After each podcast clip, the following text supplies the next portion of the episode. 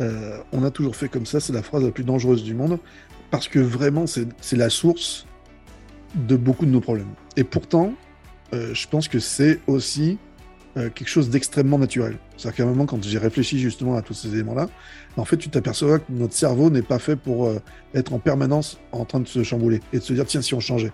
C'est une consommation énergétique qui est trop importante. Donc notre cerveau est en permanence en train de, de créer des biais pour nous mettre justement dans une routine et faire en sorte qu'ils ne consomment pas trop. Donc de faire comme on a fait avant, c'est naturel, et pour autant c'est notre, plus grande, notre plus grande difficulté. Et donc c'est vrai que je, me régale d'utiliser en permanence cette phrase euh, comme un mantra, et je pense que c'est un peu justement notre, notre pourquoi. Chez, chez House of Co-Design, notre, notre mission, c'est de, secouer les organisations pour faciliter les transformations et, euh, l'innovation. Et, euh, effectivement, dans le fait de secouer un peu les organisations, d'arriver, de réaffirmer ce, problème-là est déjà un premier enjeu. Hello et bienvenue dans ce nouvel épisode du podcast Allume ton bise. Un podcast pour les entrepreneurs éthiques, authentiques et audacieux ou audacieuses. Tu veux découvrir comment mettre ton business au service de ta vie et non l'inverse? Comment développer des stratégies et un état d'esprit de leader qui te permettra de cartonner tout en te respectant? Alors le podcast Allume ton bise va te plaire. Chaque semaine, je te partage des astuces, des stratégies ou bien encore des interviews d'entrepreneurs inspirants. Tout ça en lien avec l'entrepreneuriat et le mindset. Alors, éteins ton Netflix et allume ton bise pour ce nouvel épisode. Bonne écoute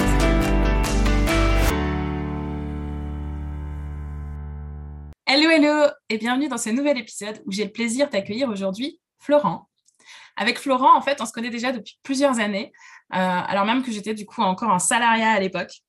Euh, on a tout de suite accroché et je me souviens encore des échanges hyper riches qu'on pouvait avoir à l'époque sur euh, l'innovation et les parcours digitaux de nos clients. Et si j'ai invité aujourd'hui Florent dans le podcast Allume ton bise, bah, c'est non seulement parce qu'il a une super longue carrière dans l'entrepreneuriat maintenant, mais aussi parce qu'on a échangé sur sa dernière activité qu'il a mise en place et qui a de nombreux challenges. Mais j'en dis pas plus et tout de suite, je vous laisse découvrir tout ça. Bonjour Florent. Bonjour Christelle. Alors, bah, du coup, pour commencer, est-ce que justement tu peux nous en dire plus un peu? Est-ce que tu peux te présenter et puis nous présenter un petit peu ton activité? Yes. Alors, donc, euh, Florent, euh, bientôt 40 ans, hein, parce que tout, tout avance. J'ai longtemps été le petit jeune du, qui bosse dans le digital et maintenant ça commence à, être, euh, être, bien loin tout ça. Mais pour faire simple, j'ai eu une carrière uniquement dans le digital. Commencé directement par le mobile avec une, une agence qui était très techno, euh, où on fournissait une solution SaaS pour les opérateurs pour créer leur propre euh, portail euh, mobile. ensuite, j'ai travaillé dans une agence que je dirigeais qui était là pour le coup beaucoup plus marketing, où je me suis éclaté à, avoir l'autre partie des choses et c'était une volonté assez, assez forte. Et puis ensuite, on s'est rencontrés effectivement quand je me suis aperçu que j'avais envie de, retrouver les bases de, de, mon job et donc de faire du conseil euh, plus seul, même si in fine, en fait, on était quand même vraiment dans une équipe. Mm. on pourra en reparler. Et là, euh, depuis euh, un an et demi maintenant, j'ai lancé House of Co-Design à Bruxelles, qui est un, job un peu mixte. C'est-à-dire qu'il est mixte parce qu'on on a créé un lieu. Quand je dis on, j'expliquerai un peu pourquoi après. on a créé un lieu qui nous permet de recueillir les équipes pour les accompagner justement dans leur moment de transformation. Je dis juste transformation parce qu'à la base, c'était digital. Et puis de plus en plus, on s'aperçoit que finalement, c'est évidemment, du digital, là, de par mon chemin d'entrepreneuriat, mais aussi sur la nouvelle manière de travailler, parce que ça ne va pas sans, euh, et de plus en plus sur tous les aspects euh, sustainable aussi, euh, parce que ça nous semble effectivement une, une nécessité d'avoir cette approche holistique où on ne peut pas avoir une transformation qui n'est que sur le digital ou que sur les nouvelles manières de travailler, etc. L'idée, c'est d'accompagner nos clients sur ces moments de transformation qui sont maintenant d'autant plus critiques et, et, souhaités par tout le monde. Ok. Ok, joli parcours donc du coup. et ce que je disais aussi tout à l'heure, donc tu as commencé quand même depuis un, bon moment. Ça fait combien de temps là du coup tu es dans, l'entrepreneuriat maintenant? Ça fait 20 ans. en fait, je dis 20 ans parce que c'est presque toute ma carrière. Techniquement, j'ai pas toujours été entrepreneur. Euh, mais en tout cas, j'ai toujours eu cette, euh, ce mindset parce que je suis autodidacte. Euh, et donc, quand j'ai commencé à bosser, j'avais aucun code. Que de comment se tenir, comment faire, comment interagir. et les seuls codes que j'avais, c'était celui du rugby. et donc, c'est pas parce qu'il y avait un patron ou je ne sais quoi, ou quelqu'un de plus important que moi que, que je retenais ce que j'avais en tête et, et, mon énergie. Et donc, résultat des courses, en fait, j'ai eu beaucoup de chance, c'est que le fait de demeurer dans cet environnement très start-up, bah, la place à l'intrapreneuriat était très fort. Euh, et donc, j'ai pu comme ça me, me régaler euh, euh, avec un gros investissement, mais avec une capacité aussi de ne pas avoir de limite dans tout ça. Et donc, de me faire une expérience assez forte là-dedans, d'avoir la chance aussi d'un marché qui bouge beaucoup, très, très dynamique autour de l'innovation et donc des changements permanents qui font que tu as une carrière qui évolue très vite et donc tu passes de euh, chef de projet à, directeur euh, assez rapidement et, grâce à ça de voir beaucoup d'aspects effectivement de ce que représente euh, une vie d'entrepreneur.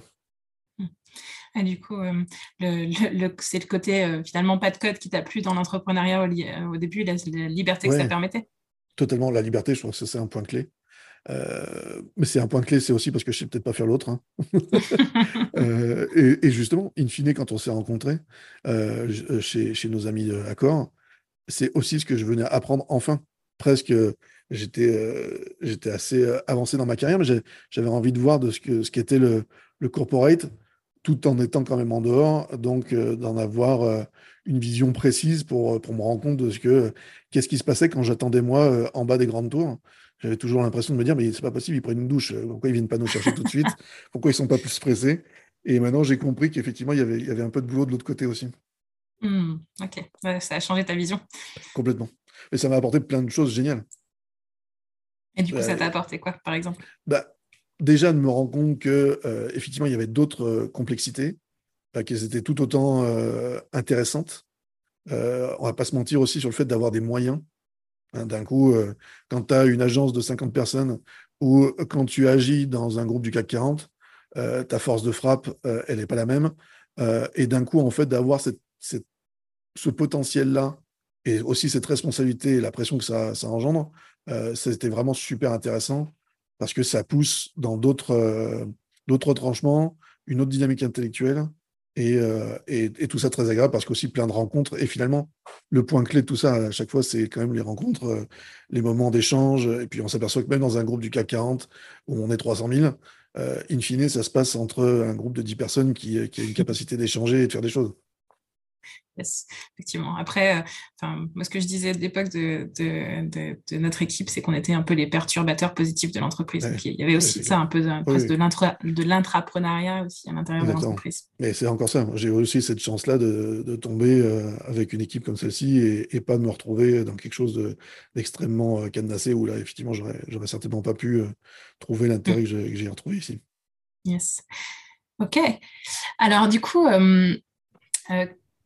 là, à travers toutes ces expériences que tu as pu avoir, à travers euh, bah, les, différentes activités que tu as eues et tout ça, euh, finalement, qu'est-ce que tu aurais aimé savoir quand tu as commencé Tu vois, quand tu étais le jeune entrepreneur de, euh, du coup, si tu me dis il y a 20 ans, donc de 20 ans, mmh. quand tu étais le jeune entrepreneur de 20 ans, qu'est-ce que tu aurais aimé savoir Et si tu devais recommencer aujourd'hui, tu vois, avec l'apprentissage actuel de ces 20 ans d'expérience, qu'est-ce que qu'est-ce que tu ferais Comment tu t'y prendrais Est-ce que tu t'y prendrais différemment? Je m'y prendrais différemment.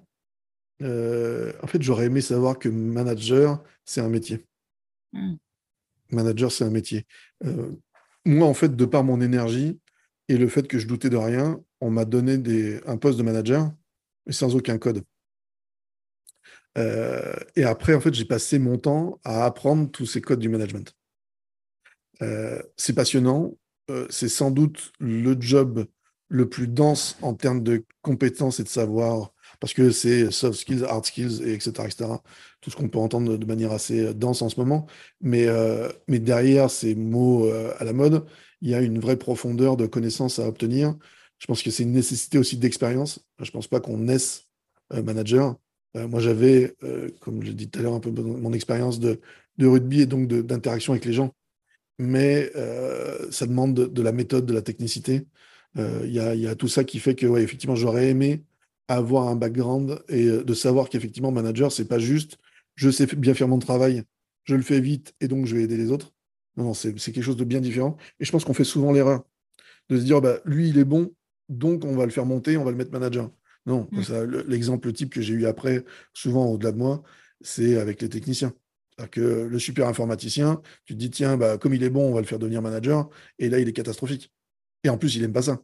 Et finalement, juste ce qu'il aime, c'est le code, et tu vas lui couper tout ce qu'il a envie. Donc, euh, donc je pense qu'effectivement, oui, les aspects management m'auraient permis de gagner du temps euh, euh, et, beaucoup, beaucoup, beaucoup d'efficacité. Yes, non, je suis complètement d'accord avec toi. Je pense que, en fait, quelque part, tu peux même être manager sans avoir de la technicité. Ah bah, je pense que de plus en plus, même, il y a une vraie technicité du management. C'est ça, exactement. Il y a des méthodologies. Enfin, connaître l'humain, c'est quand même un, point qui est, qui est sans, sans fond. Euh, et pour autant, euh, quand on dit management comme ça, on a l'impression que c'est juste remplir des petites cases et, mmh. euh, de donner un coup de main sur tel ou tel produit ou un avis. je pense que effectivement, le manager efficace de demain, et donc quand je dis manager, c'est un CEO, c'est n'importe qui qui gère un, collectif. le leader. le leader doit justement assumer cette posture de leader et de ne pas avoir d'avoir des avis une fois qu'il a su recueillir tout ce qui s'est passé autour de lui. Hmm. et d'être vraiment un fédérateur du collectif. et je pense que j'ai longtemps été le contraire.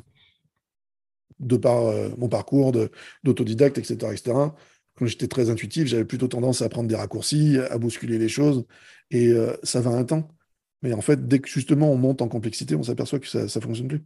Et je pense que ça, j'en ai pris conscience justement quand on s'est rencontrés euh, et que le niveau d'exigence, je l'ai toujours eu, mais là, c'était l'intensité de l'information pour le coup, même si on était effectivement une dizaine et on faisait des choses très denses entre nous, in fine, ça va toucher un groupe du CAC. Et, là, l'intensité, n'est pas la même chose, la quantité d'informations n'est pas la même, euh, la, difficulté à mettre en place les choses ne sont pas les mêmes. Euh, et, c'est là où j'ai vraiment pris conscience. Et je pense que j'ai une formule comme ça qui m'a. C'est en, travaillant sur l'intelligence artificielle que je me suis posé la question de, l'intelligence collective. Mmh. Ouais. je me souviens à l'époque, moi aussi, hein, bah, du coup, quand on travaillait sur ces projets-là, en fait, euh, de travailler sur l'intelligence artificielle, ça m'a fait aussi travailler sur bah, le, côté fonctionnement aussi d'intelligence humaine, enfin, de, de, décortiquer euh, cette partie-là. C'est hyper intéressant. Bah, parfois, ça fait miroir. Hein. exactement. parce que tous, tous hein, quand, euh, quand on parle, que tu écoutes cinq minutes, l'IA, l'IA, etc., une espèce de grand truc. Et puis finalement, bah, je pense qu'au plus tu parles d'IA, au plus il y a de l'humain derrière. Mmh. avec l'expérience qu'on a eue, je pense que on est bien placé pour en parler. Euh, c'est-à-dire que le premier truc, euh, on se disait, il y a beaucoup d'automatisation, et puis finalement, il a fallu monter une équipe de 15 personnes pour que cette automatisation se commence à peine à exister. Mm. Euh, donc, il y a beaucoup de fantasmes et de méprise autour de ce qu'il y a. Mais en tout cas, moi, ce que, ça m'a permis, c'est d'aller dans l'intensité technique comme ça, m'a vraiment ramené à beaucoup plus d'humains et au savoir-faire et aux méthodologies pour justement optimiser, optimiser le, le collectif. Yes. Euh, et justement, alors du coup, tu me parles de ça, qui a été un peu un challenge finalement pour toi de comprendre justement cette fédération du collectif. Mm. Euh, est-ce que tu dirais que c'est ça ton plus gros challenge sur, sur, sur, sur l'ensemble de ces années d'entrepreneuriat ou est-ce que tu vois quelque chose d'autre? Est-ce qu'il est y a un challenge comme ça qui t'a marqué particulièrement? Je pense que c'est toujours ça. Parce que même si, si tu vois, j'écoute aussi beaucoup de podcasts, des entrepreneurs, etc., etc. Et même maintenant, les fonds font attention à, OK, ton, ton co-founder, euh, est-ce que tu vas correctement t'entendre avec lui, comment vous avez réparti les choses, etc. etc. C'est-à-dire que euh, aujourd'hui, quand tu écoutes un peu l'histoire des, des, entreprises, c'est soit j'ai pas assez de fonds, soit je me suis embrouillé avec mon founder.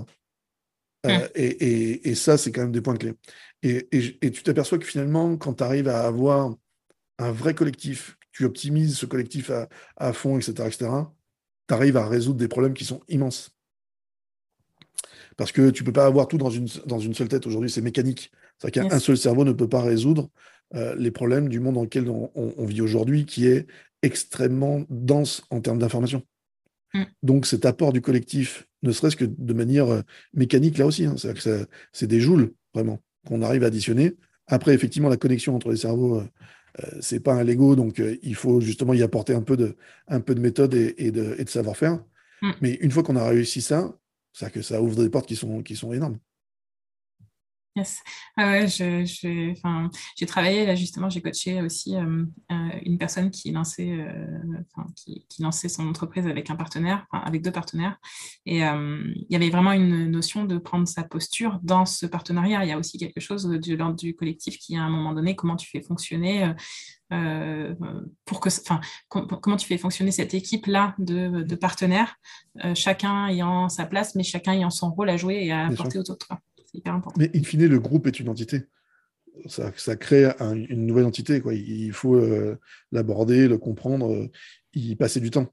C'est mm. pas, c'est pas, c'est souvent quelque chose qu'on néglige. Mais, euh, mais il faut y passer du temps, il faut l'entretenir. Parce qu'au départ, tu le fais de manière un peu sous, sous, le coude comme ça. Moi, pendant longtemps, comment, justement, jeune, etc., etc., c'était le management par la bière et la pizza. Quoi tu passes un peu plus de temps, puis tu buvais une bière après, puis ceci, c'est ça. Mais le management par la bière, au bout d'un moment, il finit par, trouver sa limite. Euh, euh, et, même s'il est agréable et, qu'il y a plein de côtés efficaces et qu'il ne faut pas l'oublier, moi je l'utilise encore euh, au quotidien. c'est aussi le fait de créer un lieu. Hein, c'est qu'on est aussi dans l'accueil et ça joue beaucoup, mais c'est pas suffisant. C'est pas suffisant encore une fois par rapport à la densité du monde dans lequel on vit aujourd'hui et les challenges qui se présentent à nous. Et justement, du coup, aujourd'hui, ben là, tu, me reparles de, ton projet, donc House of Co-Design euh, à Bruxelles. Euh, tu, euh, quand je t'ai connu, effectivement, ben, on était vraiment 100% digital. Là, là, tu allies un projet qui est entre le physique et le digital. Mm. Euh, qu'est-ce qui t'a donné envie de, mettre en place ce projet? Parce que là, là, du coup, tu me parles de l'histoire de fédérer le collectif. Est-ce que c'est ça aussi qui était au cœur de, euh, ce sujet-là? Est-ce qu'il y avait d'autres envies chez toi aussi au moment où tu as monté cette activité? Euh, House of Co-Design, en fait, c'est le résultat de, tout mon apprentissage au long de ces années. Et des constats aussi bien business euh, parce que euh, toujours parce que quand justement tu travailles dans un grand groupe et que tu veux travailler les gens de manière un peu différente, tu te heurtes à la logistique de la tour ou je ne sais quoi, les bureaux qui sont pas prévus. Mais nous, on voudrait coller des trucs partout contre les murs. Il faut qu'on puisse s'écrire. Et puis finalement, euh, bah, c'est pas dispo. Et puis attention, fais pas ci, fais pas ça. Donc, espèce de trucs comme ça. Ça rappelle des souvenirs. Et voilà, qui sont, sont pas toujours cool, quoi. mais qui étaient des challenges quand même qu'il fallait les résoudre. Donc moi, ça m'a permis de me poser des questions là-dessus.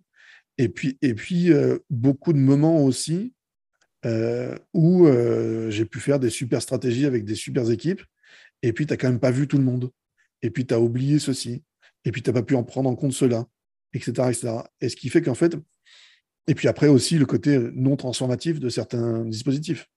C'est-à-dire que je me rappelle encore faire une super application pour un grand groupe de bricolage français. On fait une application tellement géniale que quand le client arrive, il est plus informé que euh, le vendeur en boutique. Ah oui, en effet. ah ouais, mais là, on est sur un truc, effectivement, on n'avait pas pu voir tout le monde. Euh, donc, on a fait un truc juste avec la direction client qui n'ont hmm. pas voulu prendre en compte le truc. Et donc, l'aspect transformatif, il ne va pas du tout être là. On n'embarque pas les gens avec nous. Et en plus, comme on ne les embarque pas, on, oublie. Et puis, comme on ne les a pas embarqués, ça devient des ennemis de cette stratégie. Donc, c'est avec tout ça aussi. Euh, et puis, cette, cette, évolution aussi de la société. Hein, c'est qu'à un moment, Là maintenant, euh, quand j'ai commencé, ne pas être dans le digital, c'était, euh, c'est pas très compliqué, c'était pas très, grave. Là aujourd'hui, euh, ça, c'est des vrais malaises, c'est des vraies difficultés, c'est des emplois qui sont en, danger. et donc c'est cette envie aussi d'avoir quelque chose de plus efficace et en même temps quelque chose de plus humain. Et, et, et, puis de manière très personnelle aussi, c'est une capacité de, de, regrouper deux choses qui sont un peu dans mon ADN. Mon père était chef cuisinier, j'ai toujours beaucoup aimé euh, être dans, dans l'accueil, etc. etc. Euh, et en fait, l'idée, c'était d'être la croisée des chemins sur ce que j'aime faire et ce que je sais faire. C'est-à-dire que ce que j'aime faire, voilà, euh, boire l'apéro avec mes potes, être dans ce truc du rugby et de la convivialité. Et en même temps, ce que je sais faire, c'est effectivement parler, échanger autour du digital et avoir quelques méthodologies pour faciliter tout ça. Et donc, quand j'ai rencontré Eric Lemoine, qui est le, le, premier fondateur de House of Co-Design à Paris, et que je l'ai vu créer ce lieu pour avoir cette capacité de d'être vraiment nickel sur l'accueil des groupes pour qu'ils puissent travailler ensemble, et en même temps d'avoir cette capacité bah, de les faire venir chez toi. Euh, bah, ça, ça alignait un nombre de, de, questions et de problématiques que je pouvais rencontrer au quotidien qui étaient folles. Euh, ensuite, j'ai eu l'opportunité de faire ça à Bruxelles euh, de manière extrêmement qualitative parce qu'avec un super partenaire aussi. Et résultat des courses, voilà, je me retrouve dans quelque chose dont je suis extrêmement content et qui en plus a un impact sur les groupes avec lesquels je travaille qui est fort à tous les niveaux, que ce soit euh, l'impact de la salle et la, qualité qu'on a pu y mettre dedans, et la méthodologie et la capacité d'accélérer les choses qu'elle peut apporter. Donc, euh, donc c'est extrêmement satisfaisant, même si c'est encore euh, que le début, mais c'est très satisfaisant parce qu'on se retrouve avec, avec des gens qui sont là et qui se sentaient très loin du digital parfois, très loin et enfermés dans des complexités de l'organisation, etc., etc., et qui d'un coup, en une journée, se disent Ah oui, on a avancé. Ah oui, là, je sens que ah, je vais retenir ça. On, fait, on fait pour ça aussi, pour qu'ils prennent conscience, beaucoup de retours sur expérience qu'il ne se passe pas une demi-journée ou une journée sans qu'on demande aux gens qu'est-ce qui s'est passé? Hmm. Pour qu'ils arrivent à, conscientiser tout ça. Et donc, ça donne des échanges extrêmement riches. Euh, et donc, là, encore une fois, on peut faire une plateforme d'IA. In fine, c'est des humains au milieu. Et, euh, donc, avoir des rencontres et des, et des moments d'échange qui, sont euh, qui sont géniaux. Quoi. Et, du coup, c'est là, si tu devais me citer, par exemple, un un exemple de transformation ou un exemple euh, d'un de, tes retours clients que tu as eu, euh, justement, qu'est-ce que ça lui a apporté, qu'est-ce que, comment ça a transformé justement mm. sa manière de travailler ou sa manière d'envisager de, son, son, activité? Ce mm. serait, ce serait quoi? Alors là, on a travaillé il y a, peu de temps euh, avec l'ARES, qui est l'organisation qui s'occupe des études supérieures en Belgique pour Wallonie-Bruxelles. Et en fait, ils avaient un, un challenge évidemment extrêmement important, c'est celui de l'accessibilité pour les personnes en situation de handicap à tous les auditoriums. Donc ça fait euh, un challenge qui est assez dense parce que vous avez le scope de, la situation de handicap qui est très large, c'est-à-dire que de euh, je suis euh, dysorthographique à je, vis dans un fauteuil avec un accompagnateur, etc., etc., qui fait que voilà, on a un scope qui est extrêmement large à traiter, des lieux différents, etc., etc. Et donc, ils se retrouvaient un peu bloqués parce que des moyens limités.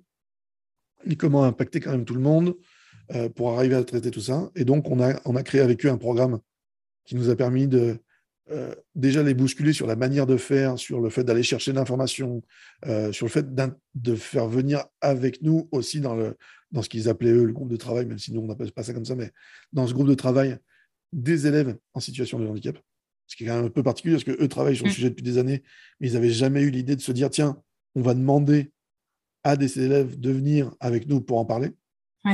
Donc déjà, c'était un premier choc euh, culturel pour eux sur le fait de leur dire mais on va faire ça vite, on va demander aux gens et, si c'est pas si c'est pas bon, on fait autrement, etc. Donc de se mettre ce que ce que nous on va appeler dans, une disponibilité d'agilité, ce qui était mm-hmm. déjà un, petit choc pour eux. Et ensuite autour de ce workshop, bah, d'arriver à les faire travailler en groupe avec des gens différents euh, cette différence-là amène justement de la densité euh, et, quelque chose de très intéressant sur les, points de vue euh, et, la réflexion que ça va amener. Et en fait, en une journée, on a réussi à, structurer deux idées de dispositifs digitaux et en termes de workflow aussi d'échange d'informations pour aller faciliter la vie de, de ces élèves et de ces étudiants en situation de handicap.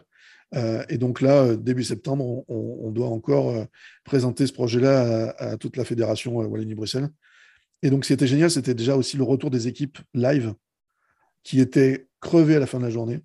vraiment, vraiment crevées, mais qui étaient extrêmement contents, un échange d'énergie fou, et puis des résultats tout de suite. C'est-à-dire qu'ils mm. avaient du mal à trouver des solutions. En plus, à Bruxelles et en Belgique, c'est le pays du compromis et, on se, ils se retrouvaient en permanence dans une espèce de, de compromis mou qui fait qu'ils n'arrivaient à rien. Là, mm. via la méthode, donc le design thinking et, le co-design, pour rentrer un peu dans le détail, on a réussi à les amener à une solution en une journée qui leur permet de se dire Ah ouais, on a, on a cette solution-là qui est, qui est clé, on a plein d'autres pistes derrière, donc euh, une satisfaction d'avancer, une satisfaction de se dire Mais on peut innover, on le sait faire nous-mêmes, parce que ça vient d'eux aussi. Nous, on est là que pour les encadrer. Euh, et puis après, avec. Euh, euh, pour ma part, ma, double culture, de justement de faciliter cette réflexion avec eux et de les accompagner sur euh, la faisabilité et l'intensité technique euh, de, du résultat. Donc, mm. donc, super agréable parce que là aussi, bah, on se dit, ouais, c'est que si, si, je dois caricaturer ce que je disais souvent, c'est que optimiser les nuitées pour le groupe Accord, c'est cool. changer la vie de gens que tu vois en direct qui sont déjà dans une situation du cap qui est déjà pas facile et de se dire demain ils vont, ils vont avoir un parcours étudiant plus sympa parce qu'on a réussi à mettre l'innovation des GAFAM au service d'une cause un peu plus sympa, ça fait une fin de journée qui est quand même extrêmement agréable. les GAFAM, peut-être pour ceux qui écoutent et qui ne connaissent pas, je précise, mais c'est les Google, Apple, Facebook, Amazon, Microsoft. Voilà, donc les, en gros, les gros, les gros, euh, les, grosses sociétés qui constituent notre vie quotidienne euh, de manière énorme. Et, puis, mais d'ailleurs, c'était un échange assez vif et euh, difficile avec ce groupe-là. Parce qu'à un moment, je fais référence justement dans ma démarche à, à, ces, monstres, et en particulier Amazon qui passe pour le diable.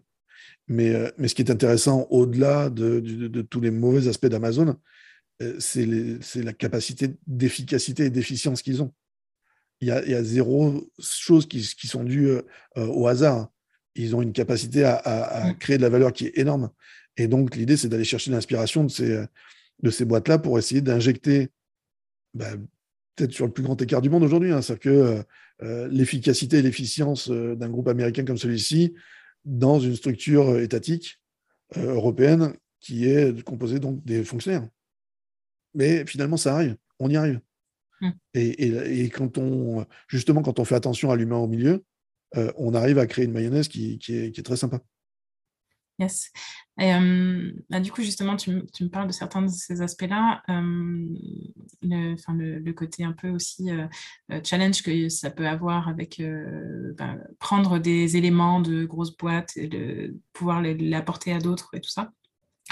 Euh, je sais que tu m'as parlé aussi euh, bah, de, finalement du changement culturel aussi que ça a été pour toi, euh, puisque finalement, bah, tu as, travaillé longtemps bah, en France, même si tu as habité en partie mmh. à Bruxelles, mais c'était c'est aussi là en ce moment là tu vraiment tu travailles et tu vis à Bruxelles je, crois que tu m'as dit aussi que c'était un challenge pour toi qu'est-ce que enfin parmi tous ces éléments-là, euh, qu'est-ce qui t'a surpris le plus quand tu as mis euh, le projet en cours, euh, le projet House of Co-Design en, place? Ça a été quoi un peu tes éléments de surprise, tes challenges, les challenges que tu as eu à vivre en fait?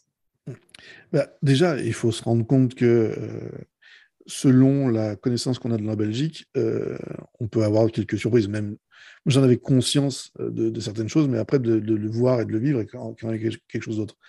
déjà, c'est que 60% du pays ne parle pas français il parle néerlandais, euh, euh, qui enfin même le flamand qui est un, qui est un espèce de, patois du, néerlandais, donc qui, représente déjà un challenge parce que de plus en plus euh, les néerlandophones parlent anglais ou pas, et de moins en moins français. donc ça commence à être c'est un sujet en fait à chaque fois que tu rencontres un, client ici, mais dans quelle langue on va le faire? Mm. Et donc de ne pas pouvoir leur proposer le néerlandais, mais juste le français et l'anglais, peut être parfois une difficulté. Euh, et, puis, et puis après, des, des enjeux euh, culturels plus, euh, plus profonds. Par, exemple, paradoxalement, je me suis aperçu qu'un Français un peu énervé comme moi est quand même un peu plus proche des néerlandophones que des Wallons, qui eux sont plus dans une dynamique un peu plus cool. et, donc, d'arriver avec une grosse énergie peut parfois un peu les, surprendre et d'être dans un truc un peu difficile.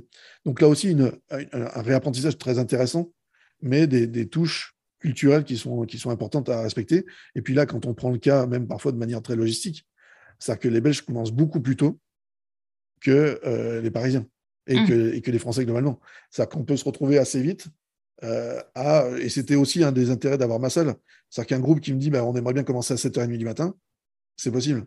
Mm. Sauf que c'est possible, mais pour moi, parisien qui a mes petites habitudes, ça pique, clairement. Euh, mais c'est aussi, euh, ça veut aussi dire finir sa journée à 15h30. Donc voilà, c'est plein de petits moments comme ça euh, d'ajustement qu'il faut arriver à découvrir. Et, et là aussi, où là, justement, la, ma volonté, c'était d'être très agile et d'être très à l'écoute. Bah, ça m'a permis de changer plein de choses, même sur des, sur des détails qui sont, qui sont bêtes, hein.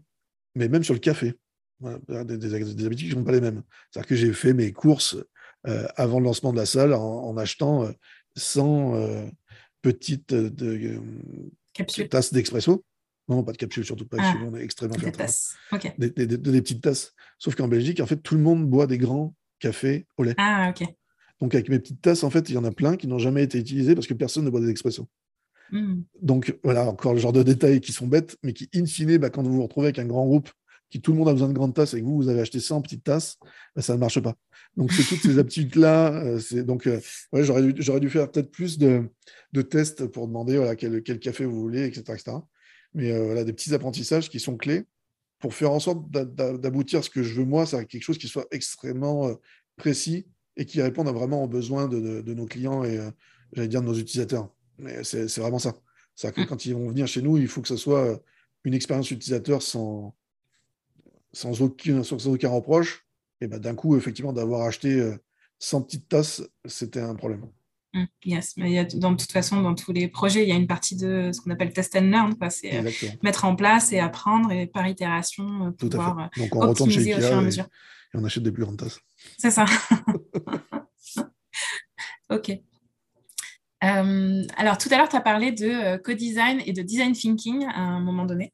Euh, Est-ce que tu veux bien en dire un peu plus aux auditeurs qui connaissent sans doute pas du tout, enfin, en tout cas pour certains, euh, ce que ça veut dire, qu'est-ce que c'est Euh, Est-ce que tu peux expliquer ce que c'est et c'est quoi les bénéfices de ces deux notions? Yes. Alors, déjà, commencer par le design thinking, qui est vraiment la, la base. Pour donner un ordre d'idée, déjà, aujourd'hui, dans votre journée, vous allez croiser des choses qui ont été pensées par le design thinking. Déjà, vous avez un iPhone, vous avez un ordinateur, vous, avez connecté, vous êtes connecté sur un site web. Il y a 95% de chances que vous ayez eu affaire à quelque chose qui a été pensé par le design thinking. Donc, le design thinking, pour faire un peu d'histoire, ça a été inventé dans les années 60 par une boîte qui s'appelle IDEO euh, et qui a développé, qui a, optimisé sa, méthode et, qui est vraiment une, démarche de pensée qui, selon les interprétations, a plus ou moins d'étapes. Mais euh, moi, ce que je retiens, c'est qu'il y a- il y a cinq étapes clés, qui est vraiment euh, l'inspiration, c'est-à-dire que de- de- d'arriver à regarder un peu ce qui se passe autour, qui est ensuite l'empathie, bah, qui est vraiment un, un élément clé, euh, et ça mérite pour moi être vraiment le, le point où tout se passe. C'est-à-dire que l'empathie, c'est la capacité de se mettre à la place de l'utilisateur. Et comme disait Jobs, si l'utilisateur a un problème, c'est qu'on a un problème nous. Mm. Donc l'empathie, ensuite l'idéation. Et là-dedans, c'est là où on va avoir le plus euh, une espèce de boîte à outils du facilitateur pour justement optimiser ces moments qu'on peut brainstorming, etc., etc., d'échange d'idées pour arriver à maximiser tout ce qu'on peut faire. Ensuite, un autre point clé, c'est le prototype. Euh, C'est-à-dire que donner vie à une idée. Et ça, c'est vraiment pas neutre. Euh, et en plus, tout peut être prototypé. Donc ça, c'est un point clé. Euh, et ça, c'est vraiment pas neutre parce que c'est, à mon avis, à ce moment-là, que se créent les problèmes que tu vas retrouver dans un projet. C'est-à-dire que c'est parce que tu t'es pas mis correctement d'accord à ce moment-là que euh, je t'ai dit oui, mais je vois ça comme ça, etc., etc., qu'on est resté dans quelque chose d'oral où moi j'ai eu une vision, tu as eu une vision, on était sur le même vocabulaire, sur les mêmes échanges, on a partagé le même trajet de, de- intellectuel, et pour autant on n'a pas tout à fait la même vision, et in fine, quand ça sera fini, on va savoir que ça ne va pas, et on aura un problème. Donc cette phase de prototype, elle est vraiment clé pour pouvoir partager et donc euh, être dans quelque chose de très concret.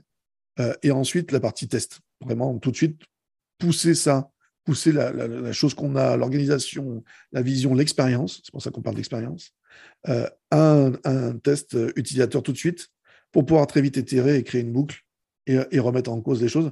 Parce que moi, je crois qu'il y a, il y a un point clé, c'est que euh, la seule chose qu'on sait, c'est qu'à un moment, il faut le pousser très vite à l'utilisateur pour qu'il vous donne ses retours. Et encore une Mm. fois, c'est pas euh, un site web, une application, c'est pas, c'est pas, ce n'est pas lié qu'à ça. Toute expérience, en fait, peut être proposée à un utilisateur et euh, améliorée grâce à ça. C'est pour ça que je disais, même pour les tasses, j'aurais pu faire plus d'études justement pour savoir que mes amis belges buvaient des cafés euh, allongés et au lait plutôt que des petits expressos comme nos, nos autres parisiens. Oui, tout à fait. Donc, ça peut vraiment Donc ça- euh, servir à, Exactement. à toutes sortes de Euh, Ça, c'est le design thinking. Et ensuite, le co-design, c'est le fait de pouvoir vraiment intégrer euh, les utilisateurs et une diversité de personnes dans ces, dans ces étapes-là. C'est-à-dire que le design thinking, je peux le faire tout seul. Mm. Je peux être seul à deux euh, et on, prend ces étapes-là et on arrive à, résoudre un certain nombre de points. Nous, on a voulu intégrer à cette pratique-là le co-design pour faire en sorte que justement par rapport à une organisation, on ait un double impact, c'est-à-dire qu'on soit plus capable dans l'innovation. Parce que justement, au moment de l'empathie, bah, quand tu as des gens qui viennent de différentes sources, bah, ils vont avoir un point de vue très différent. Et donc, pre- presque dès la naissance de ton idée, tu vas avoir presque ce test que tu vas apporter par rapport à des utilisateurs, même s'ils sont intégrés avec toi, pour avoir plus de densité de- intellectuelle, et ça, c'est vraiment clé sur l'échange. Sur et, ensuite, ça a aussi un, autre impact, c'est l'impact transformatif. C'est-à-dire quand la personne a vu depuis le début pourquoi il y a cette innovation, et je souligne le mot pourquoi, euh, pourquoi il y a cette innovation, bah, d'un coup, en fait, elle va comprendre et donc beaucoup plus être une capacité d'être un ambassadeur de cette transformation, de cette innovation-là, que euh, j'étais à mon bureau et d'un coup on arrive en me disant tiens en fait euh, maintenant à la compta euh, il y a un ERP qui fait ci ça machin etc qui fonctionne comme ça. Et là tu te dis ah oui mais en fait là ça veut rien dire et pourquoi ils ont fait ça comme ça et je comprends pas etc et donc là tu vas te créer un ennemi à vie qui va faire en sorte que ce truc là ne fonctionne pas. Et donc c'est comme ça qu'on voit souvent dans les grandes organisations ou même les petites organisations une, une innovation nécessaire mais qui pour autant n'avance pas parce qu'il arrive comme un cheveu sur la soupe. Donc le co-design c'est cette capacité de vraiment structurer euh, notre réflexion via le design thinking en injectant tout de suite de la diversité. Yes. Tu me parles là justement du pourquoi. Euh, j'ai vu dans ta méthode aussi que tu utilisais pas mal le euh, Golden Circle de Simon Sinek sur tes ateliers, de cette nécessité du pourquoi. Est-ce que tu veux bien nous en dire aussi un peu plus? Parce que je pense que ça peut vraiment être intéressant aussi pour les entrepreneurs qui nous écoutent, ce, chemin un peu du pourquoi qui est à la base aussi de cette méthodologie.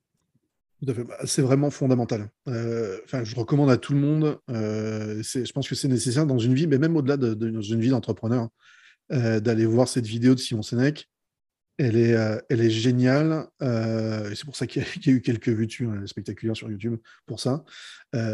il explique la puissance du pourquoi. Et il met en place ce qu'il appelle le Golden Circle, qui est, qui in fine quelque chose qui est fait vraiment pour la communication. Mais si j'insiste juste sur la partie du pourquoi, en fait, vous vous apercevez dans votre vie, au quotidien, dans quoi que ce soit comme, action, dès que vous avez euh, un rapport et une vision claire sur votre pourquoi, vous allez avoir une facilité derrière à dérouler les choses qui va être énorme. Moi, j'ai vu vraiment euh, pendant mes ateliers euh, des moments où justement on travaille sur le pourquoi d'une société, le pourquoi d'une organisation, le pourquoi d'une innovation, euh, des gens s'illuminer parce que d'un coup, en fait, ils ne s'étaient pas posé la question. Et donc, être dans une espèce de truc de bah, je vais au boulot, mais je ne sais pas pourquoi, et j'avance, je ne sais pas pourquoi, etc. etc. Et d'un coup, quand ils le trouvent, vraiment, cet, alignement que ça crée, et puis on s'adresse vraiment à une partie du cerveau qui est particulière par rapport à ces éléments-là. C'est-à-dire que c'est difficile de les. Euh, euh, et il l'explique très bien d'ailleurs, Simon Sénèque dans son livre aussi, c'est difficile à un moment d'expliquer pourquoi, pourquoi je suis amoureux. C'est un truc qui vraiment là, qui est, pas si simple que ça. On va, on va donner des explications, mais c'est rarement euh, la réalité du, pourquoi. Et donc, c'est pour ça que travailler autour de ce pourquoi et la, puissance du why est vraiment un élément clé pour arriver à donner une, trajectoire, une vision commune. Et justement, à partir du moment où on a cette trajectoire, cette vision commune autour de ce pourquoi, ben, d'un coup, en fait, vous allez avoir des équipes qui vont avoir plus de facilité à dérouler ce pourquoi euh, plus de moments euh, de capacité d'autonomie. Enfin, c'est une espèce de vraiment, euh, c'est je vais bien, je vais mine, le mm. pourquoi. Parce une fois que j'ai mis le pourquoi dans, ma, dans mon organisation, que je l'ai travaillé, que je l'ai je l'ai poli, que je, l'ai présenté à tout le monde, que c'est acquis pour tout le monde, j'ai une capacité à avoir une équipe qui est alignée autour de ça et qui donc va retirer des bénéfices qui sont énormes, encore une fois, en termes d'autonomie, donc en termes d'efficacité, donc en termes de productivité, etc., etc., et en termes de bien-être aussi. C'est-à-dire que le pire, et on le voit souvent, les, les multi-jobs, etc., etc., je suis dans une grande tour, encore une fois, et je ne sais pas ce que je fais là. J'ai un super job, machin, mais je ne sais pas ce que je fais là, à quoi ça sert.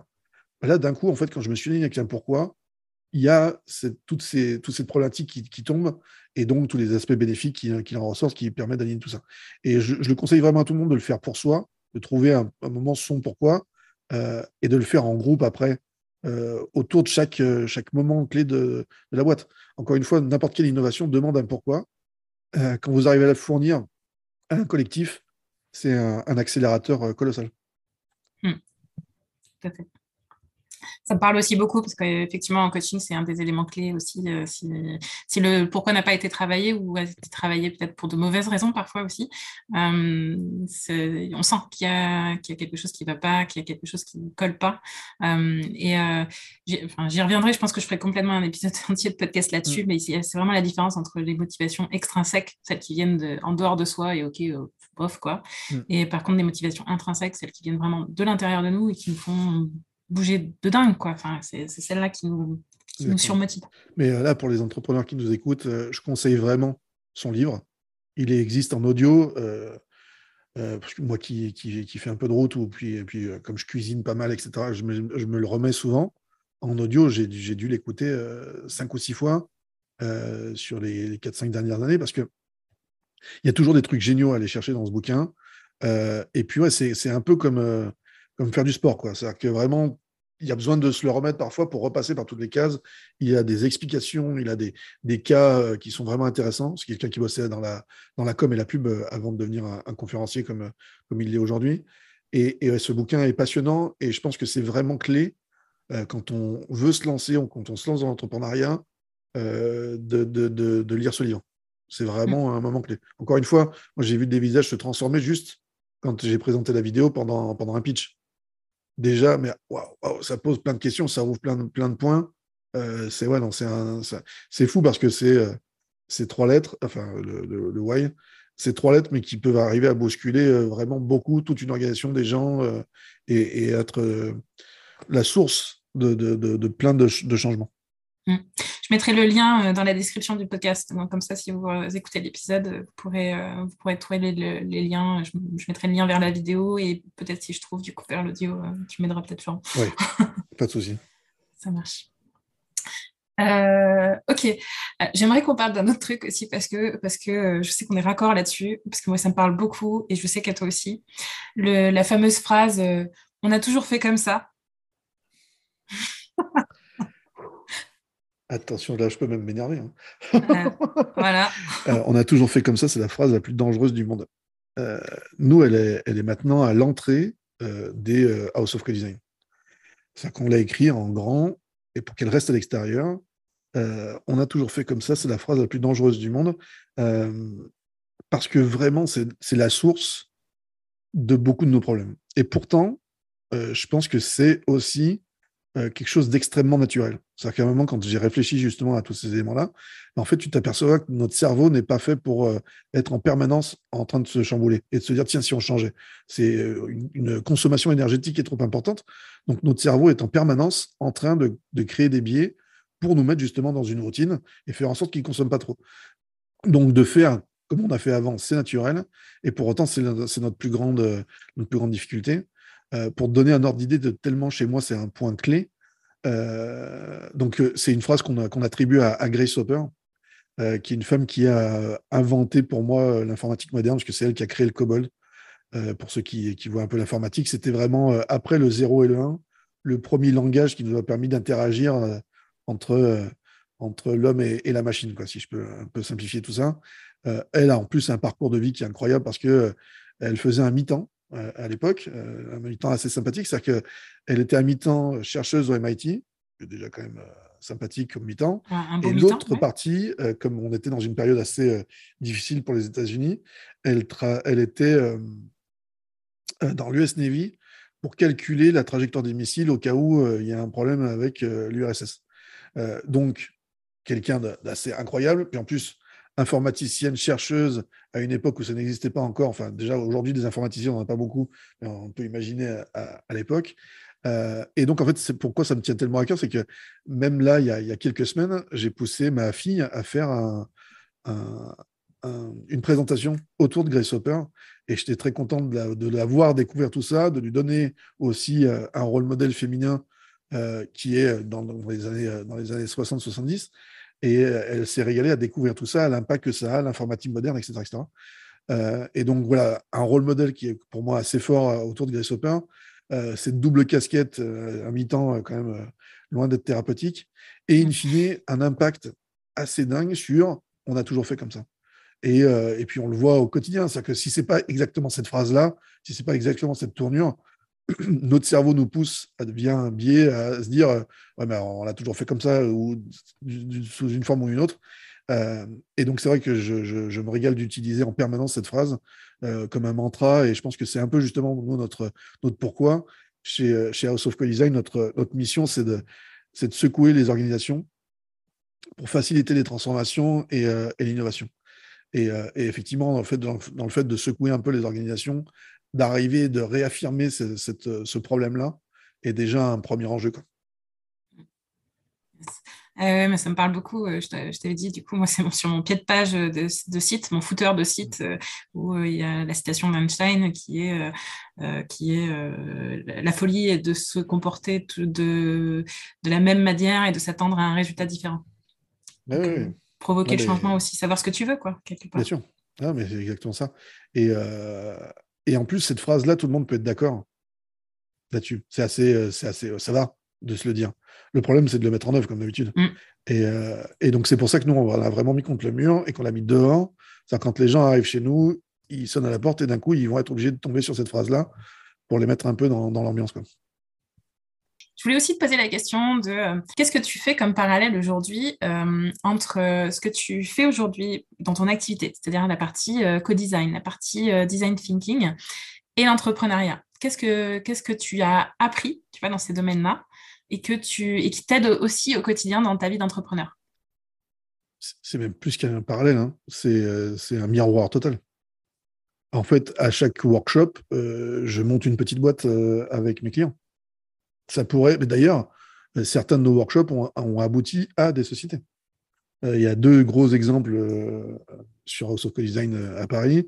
le premier, c'est Pix, pour ceux qui ont des enfants ou qui, qui bossent dans des très grands groupes, euh, ils vont en entendre parler ou ils en ont déjà entendu parler puisque c'est euh, une plateforme qu'on a mis en place avec le ministère de l'Éducation qui permet de, connaître son niveau en digital et qui aujourd'hui un, un, élément référent qui permet de dire voilà, sur mon CV, je suis à tant de. Et donc, on est parti d'un atelier et in fine, ça a créé une société où ils sont à peu près 50 et euh, je crois qu'il y a 5 millions d'utilisateurs in fine de cette plateforme-là. Donc, c'est dire à, quel point le parallèle. C'est-à-dire qu'aujourd'hui, en fait, je, je, pense que dans nos ateliers, euh, on ne fait que proposer notre expérience et notre méthodologie d'entrepreneur. Que je pense que d'avoir une vision assez précise de ce qu'est le design thinking et le co-design, pour un entrepreneur, c'est à mon avis clé. C'est qu'aujourd'hui, ce n'est pas une spécialisation dans laquelle j'ai voulu, moi, me, fixer, mais une création d'entreprise où on va utiliser justement euh, les étapes, ne serait-ce que les étapes au-delà après des outils et tout ça qui vont à l'intérieur, mais ne serait-ce que les étapes de réflexion du design thinking, je pense qu'on peut résoudre déjà euh, une phase importante de, beaucoup des problèmes qu'on a.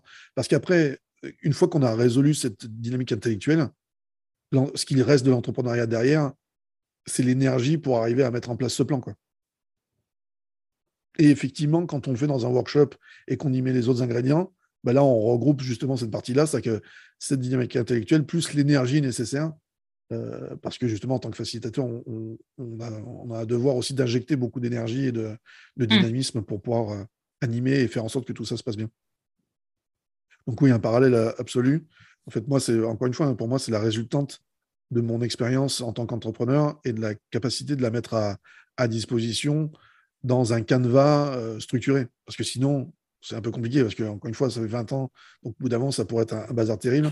Et c'est pour ça que c'était aussi ça, en rencontrant Eric à Paris, en le voyant faire comme ça, je me suis dit, bah je, sais, je sais le faire, j'ai envie de le faire, et c'est comme ça que j'ai envie d'accompagner et d'aider les, boîtes avec lesquelles je bosse. Mmh.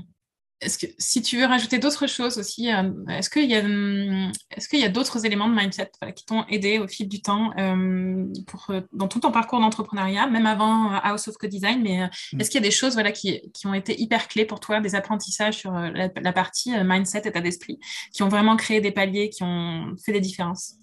La curiosité. J'ai, in fine, j'ai l'impression d'avoir presque l'avantage d'être autodidacte là-dessus. C'est que j'ai pas eu l'impression à un moment d'avoir une phase d'apprentissage. C'est que je suis en constant apprentissage. Mmh. Euh, et, et in fine, le digital qui change toutes les trois minutes et qui doit en permanence des nouvelles technos, des nouvelles tendances, etc., me nourrit. Et je crois que ma, ma soif d'apprendre et euh, ma curiosité, euh, in fine, en fait, sont mes moteurs et mes avantages clés. C'est-à-dire qu'on on ne, je pense que globalement, de toute façon, dans notre société, on peut plus se permettre d'être sur un truc où on se dit qu'on est, on est sur un acquis euh, qui va nous porter euh, longtemps. Euh, et donc la curiosité, le, le, truc, le fait de se lever le matin avec des certitudes et de se coucher le soir avec plein de questions, je pense que c'est une dynamique entrepreneuriale nécessaire. Parce qu'il faut avoir des certitudes à un moment. Il faut quand même être dans une capacité, parce que sinon tu n'agis pas et tu vas, tu vas rester dans quelque chose de, de peut-être trop à attendre. Donc, une curiosité maîtrisée par le fait de se dire, voilà, et d'échanger ces, deux moments-là de curiosité-certitude. Quoi. Mmh.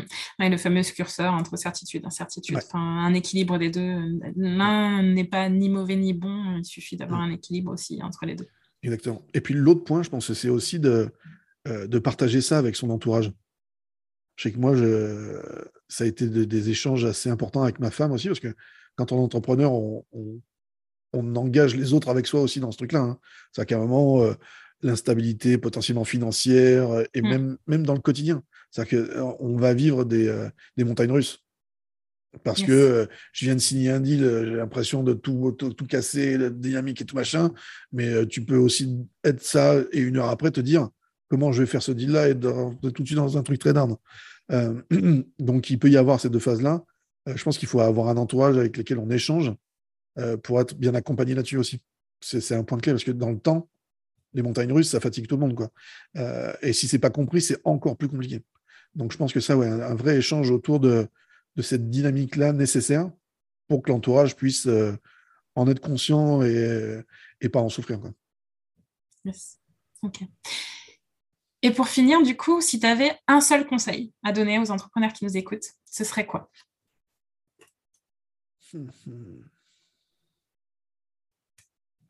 Prenez soin de vous.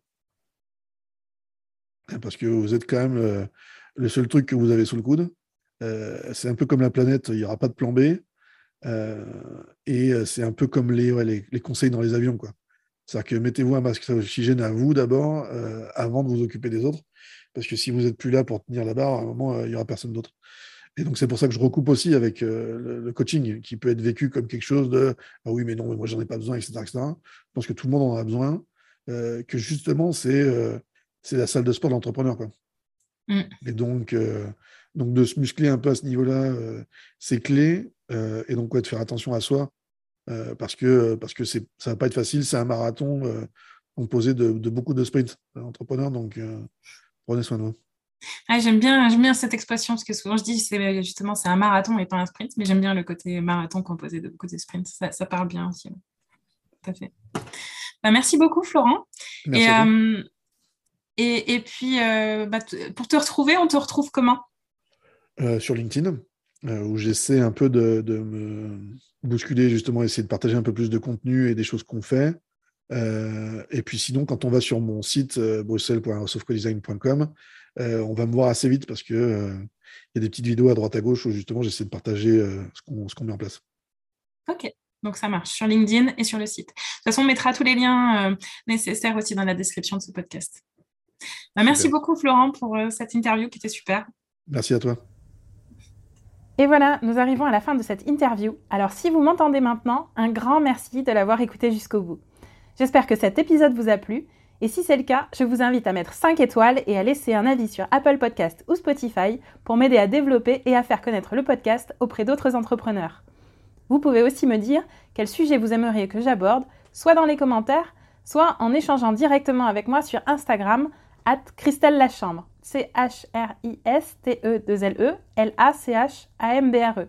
Le lien est en description. Si c'est la première fois que vous écoutez ce podcast, abonnez-vous pour être informé dès la sortie de nouveaux épisodes. Encore merci de m'avoir écouté jusque-là et à bientôt pour le prochain épisode d'Allume ton. D'ici là, je vous souhaite une bonne soirée ou une bonne journée ou une bonne après-midi, selon le moment où vous m'écoutez. À très vite, bye bye